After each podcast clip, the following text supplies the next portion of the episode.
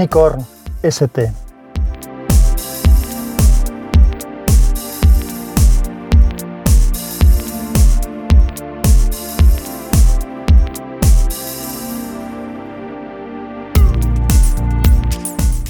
Hola, soy Sansa. Este es un capítulo de guerrilla de Unicorn. Os recuerdo que los capítulos de guerrilla son los que grabaré de cualquier manera, en cualquier situación, para poder ir generando contenido, para no tardar tanto entre capítulo y capítulo. Voy a dar preferencia, lógicamente, como he hecho hasta ahora, a los capítulos que tienen una edición un poquito más cuidada, pero de vez en cuando habrá alguno de estos. Pues mirad, voy en el coche de viaje igual se oye ruido, bueno, se oirá probablemente ruido de fondo tanto del coche como posiblemente de la lluvia, porque está lloviendo ahora mismo. Y le estaba dando vueltas a un tema que, eh, del que quería hablaros. Entonces, como voy a, estoy pensando conforme hablo con vosotros, es decir, que esto es totalmente improvisado, según cómo salga y lo que salga, pues igual, o lo que digáis vosotros si tenéis interés, igual tendríamos, puedo profundizar más adelante en un capítulo más completo. Bueno, de lo que iba pensando era justamente los coches. Os recuerdo, por si alguien no escuchó el primer capítulo del podcast de Unicorn ST, que Unicorn ST justamente es un coche que diseñé, concebí, porque el coche nunca se, construyó, es decir, que concebí cuando era jovencito. Eh, la idea inicial del nombre, sobre todo, vino de una conversación con un amigo mío, pero lo que era el coche, como yo soy una, aficionado, un fanático de los coches desde hace muchos años, pues era básicamente mía. Entonces yo tenía descrito en una serie de documentos pues una, una descripción de cómo tenía que ser el coche. Bueno, todo esto, como ya os he dicho alguna vez, eh, va en el hilo de que a mí me interesa mucho el tema de la automoción y los coches. Por lo tanto, es algo en, el que, en lo que ya he pensado muchas veces. El Unicorn ST y cada vez de vez en cuando pienso que debería hacer un capítulo sobre él, a lo mejor algún día lo hago. Una de las cosas que tenía era un motor eh, que admitía distintos combustibles y que era híbrido, cuando no existían los motores híbridos en el mercado. ¿Vale? Entonces, eh, el tema de, cómo podían ir evolucionando los motores, yo estudié ingeniería mecánica precisamente porque me gusta esto, el cómo podían ir evolucionando los motores es algo a lo que yo le he dedicado bastantes horas en mi vida a pensar. A pensar, a leer, a informarme y demás. Entonces, ahora mismo estamos viviendo una situación en la que todo lo que se habla es de, o por lo menos se habla mucho de los coches eléctricos. A mí me da la sensación de que se habla mucho de los coches eléctricos porque vivimos en un mundo de tecnología en el que la, mucha, hay mucha gente, y sobre todo la gente que lee artículos en internet y que escucha podcast y demás, que es aficionada lógicamente a la tecnología, y entonces, aunque no les importen mucho los coches, o no sea una cosa que les haya interesado demasiado, o los coches o la mecánica en general, resulta que el tema de los coches eléctricos les va gustando más porque no dejan de ser un dispositivo. Es un dispositivo que les gusta, que les llama la atención. Entonces, eh, eso es uno de los motivos por los que creo yo que sucede esto. Pero más allá de eso, eh, para mí el coche 100% eléctrico sobre todo, nunca ha sido eh, mm, lo que yo pensaba que iba a ser el coche del futuro. ¿Por qué? Pues porque un coche 100% eléctrico supone que no es autosuficiente, es decir, depende de la carga de energía eléctrica para funcionar y esa carga de energía eléctrica la tiene que conseguir en algún sitio. Vivimos en una sociedad que no está sobrada de energía eléctrica, por lo tanto, mm, el que el coche tenga que cargarse, todo, todo el parque de vehículos en algún momento debiera de cargarse de energía eléctrica, me parece un poco absurdo.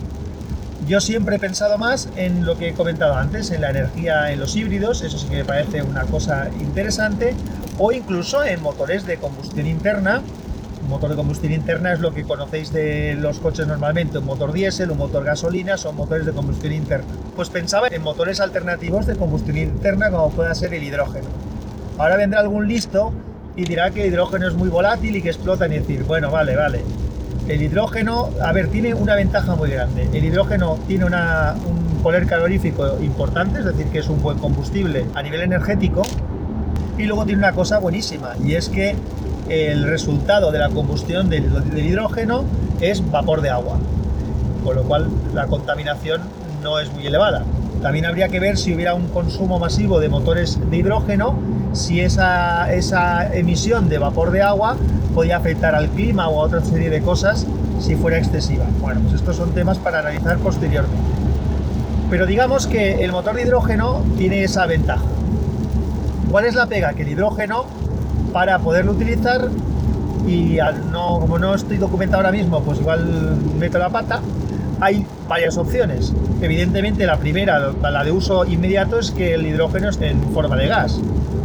Esta sí que tiene un peligro, lógicamente, porque el hidrógeno es muy volátil y almacenarlo en forma de gas en un vehículo, pues sí que podría ser peligro, peligroso.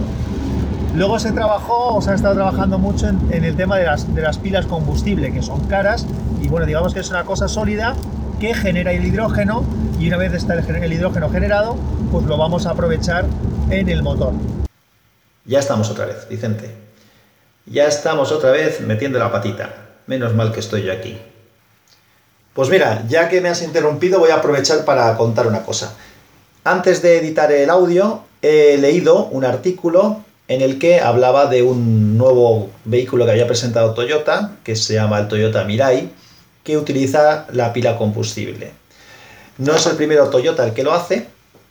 Honda fue uno de los pioneros en, este tipo de, de vehículos. De hecho, Honda fue pionero también en los vehículos híbridos antes que, antes que Toyota. Lo que pasa es que el primero que tuvo mucho éxito fue el Toyota Prius como vehículo híbrido.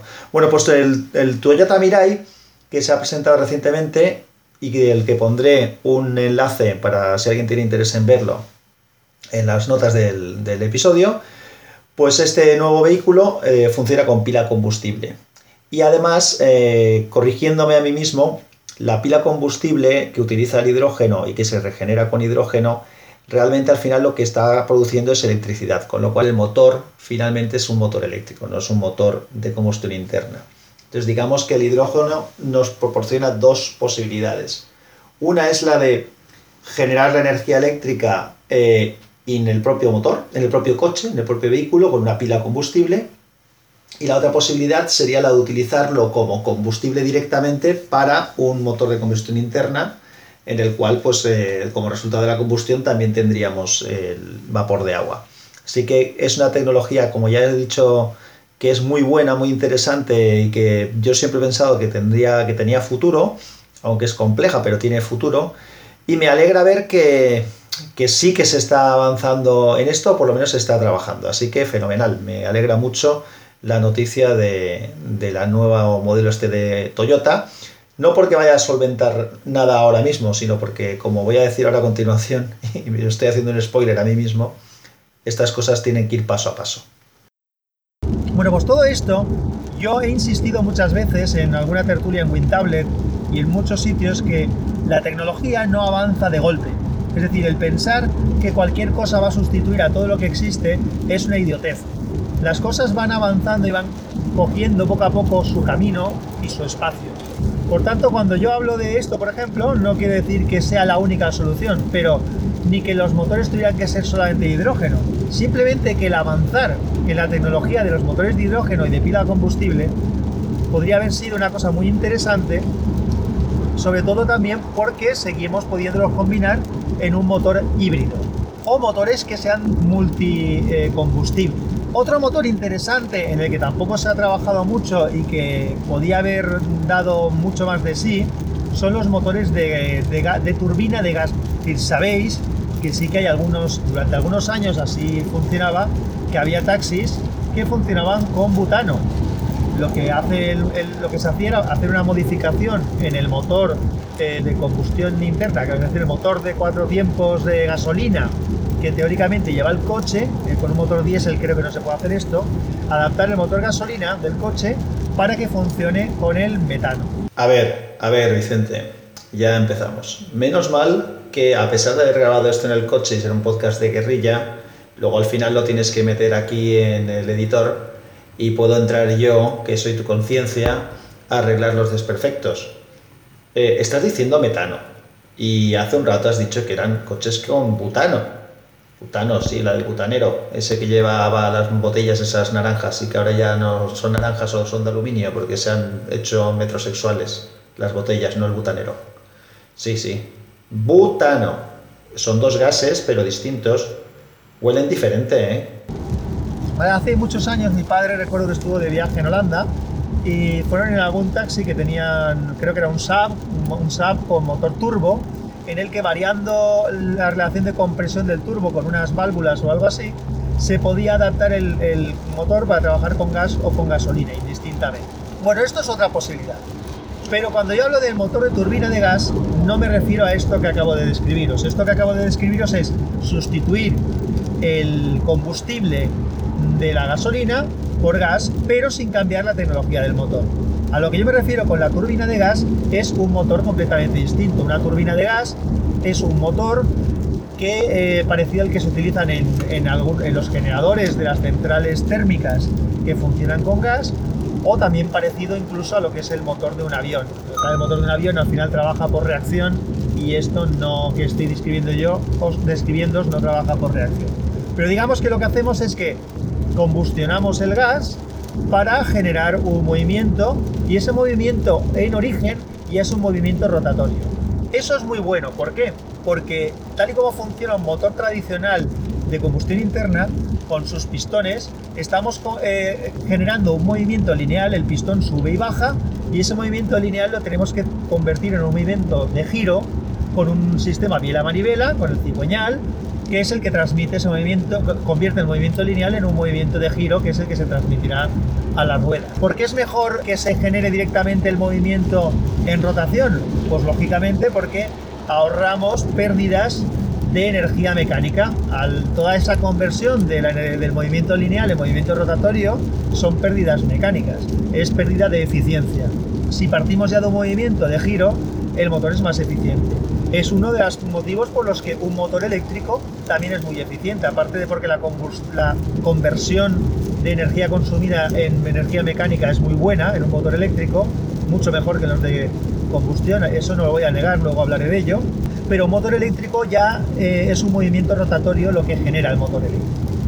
El motor de turbina de gas también es lo mismo. Entonces, el motor de turbina de gas, por ejemplo, combinado con, en un motor híbrido con un motor eléctrico, podría ser también una solución interesante y que tampoco hemos visto. Tampoco se han visto mucho eh, motores híbridos gasoil. ¿Por qué? Pues porque probablemente porque eh, hay mucho de marketing y de gilipollez en todas estas cosas del avance de los motores o de las nuevas generaciones de motores y entonces como hay mucho de gilipollez pues el motor en un motor diésel que de entrada parece que es más contaminante que un motor de gasolina para un motor híbrido, pues no parece que sea tan, tan vendible. En cambio, a mí me parece que es cojonudo.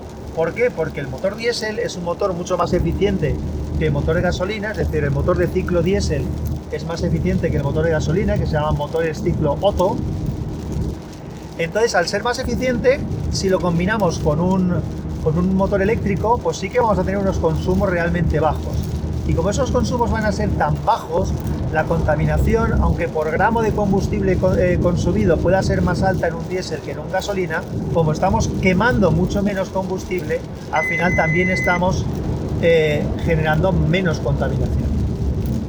Así que son tecnologías que, bueno, Peugeot creo que sacó un, un híbrido, un híbrido diésel.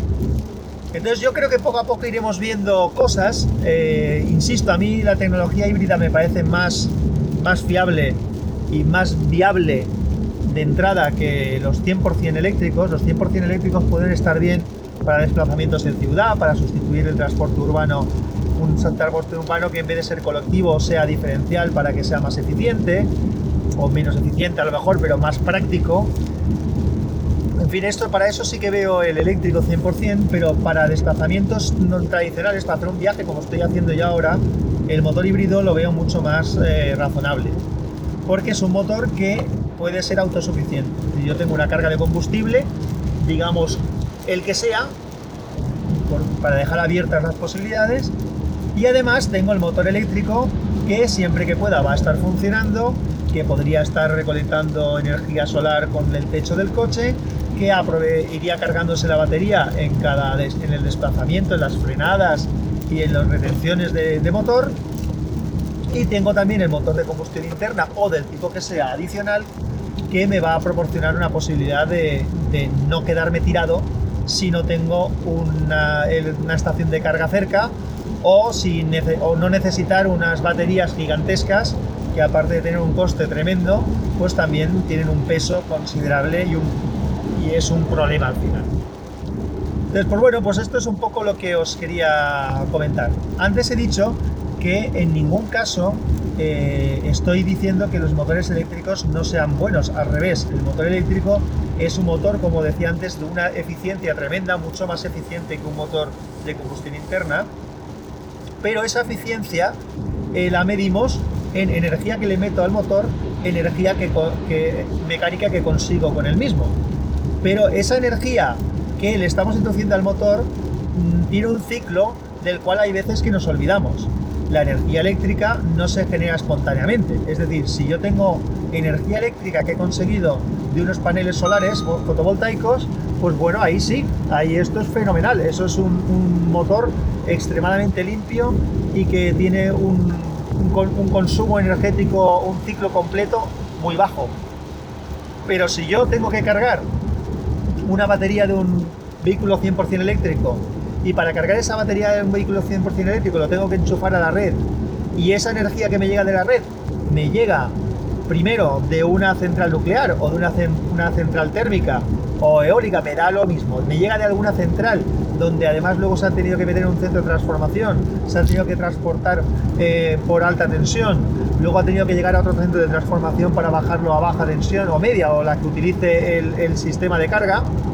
Todo eso también son pérdidas y son consumos y son gastos que tiene esa energía que le estoy poniendo al motor. Por lo tanto, el rendimiento total de ese conjunto energía eléctrica que introduzco en el motor y energía mecánica que consigo se desvirtúa y no es tan eficiente.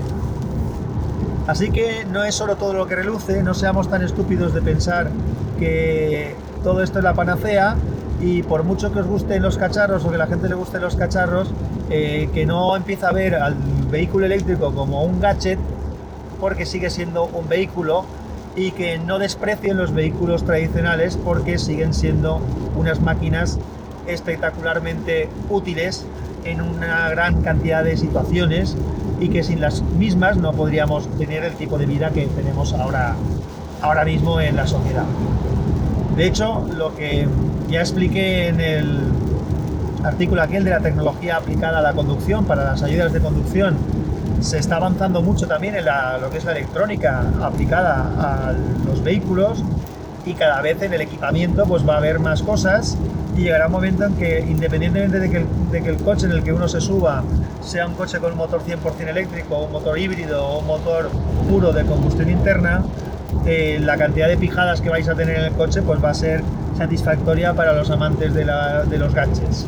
Pero que lo que tenemos que pensar cuando hablamos de los vehículos del futuro es en una eficiencia real de esos vehículos y en algo que sea viable, viable de eh, conseguir. Y todo esto se hace siempre por pasos. Así que, por ejemplo, yo abogo más por ese paso intermedio de los híbridos, combinados con, también con algún motor 100% eléctrico, pero me gustaría que no se dejara de lado tecnologías que se han estado, en las que se ha intentado trabajar durante muchísimos años, como son los motores de hidrógeno o las turbinas de gas, como decía, o las mejoras incluso en los motores actuales el, que la tecnología híbrida está a la orden del día, aparte de las modas que ya decía, también lo tenemos en, los vehículos de competición. Eh, ya hay vehículos de competición híbridos, por ejemplo, a ver, de competición, digamos de alto rendimiento, es decir, los, los vehículos tope de gama de los super GT, los super coches deportivos, los carísimos, Normalmente ya son una combinación de motor eléctrico o motores eléctricos, porque suelen tener un motor por cada rueda. Ahora hablaré de eso también. Y de, de un motor de, combustión interna que suele ser considerablemente potente también. En competición también se está aplicando el, coche con el que va a competir Fernando Alonso en las 24 horas de Le Mans, que es un Toyota, es un Toyota con tecnología híbrida también. Entonces, eh, he dicho que iba a decir algo del tema de los motores independientes. Una de las ventajas también que tiene el, el motor eléctrico es que, mm, así como el motor de combustión interna es un cacharro grande que tiene que estar ubicado en alguna parte de la carrocería del coche, en los vehículos que normalmente conducimos suele estar en, en la parte delantera, pero en los vehículos de competición está en la cen- central trasera, por ejemplo. En el motor eléctrico podemos tener motores independientes por cada rueda. Entonces, igual que cuando hablaba de, de los sistemas de ayuda a la conducción, pues decía que estaban los SP, el control de tracción y demás que ajustaban lo que le pasaba a las distintas ruedas, pues no hay nada mejor que la tracción sea independiente por cada rueda. No estoy hablando de una tracción total, como tiene un todoterreno o un coche con tracción a las cuatro ruedas. En ese caso, también todo parte del mismo sitio, la energía parte de un sitio. En los motores eléctricos podemos tener un motor por rueda, es decir, que ese motor por rueda puede hacer que cada rueda genere la energía de una manera distinta, con lo cual no hay que hacer luego ajustes porque ya la está adaptando. Es innegable que tiene muchas ventajas a nivel de, practicidad de uso el motor eléctrico. Donde yo pongo el acento es en de dónde va a sacar la energía ese motor eléctrico.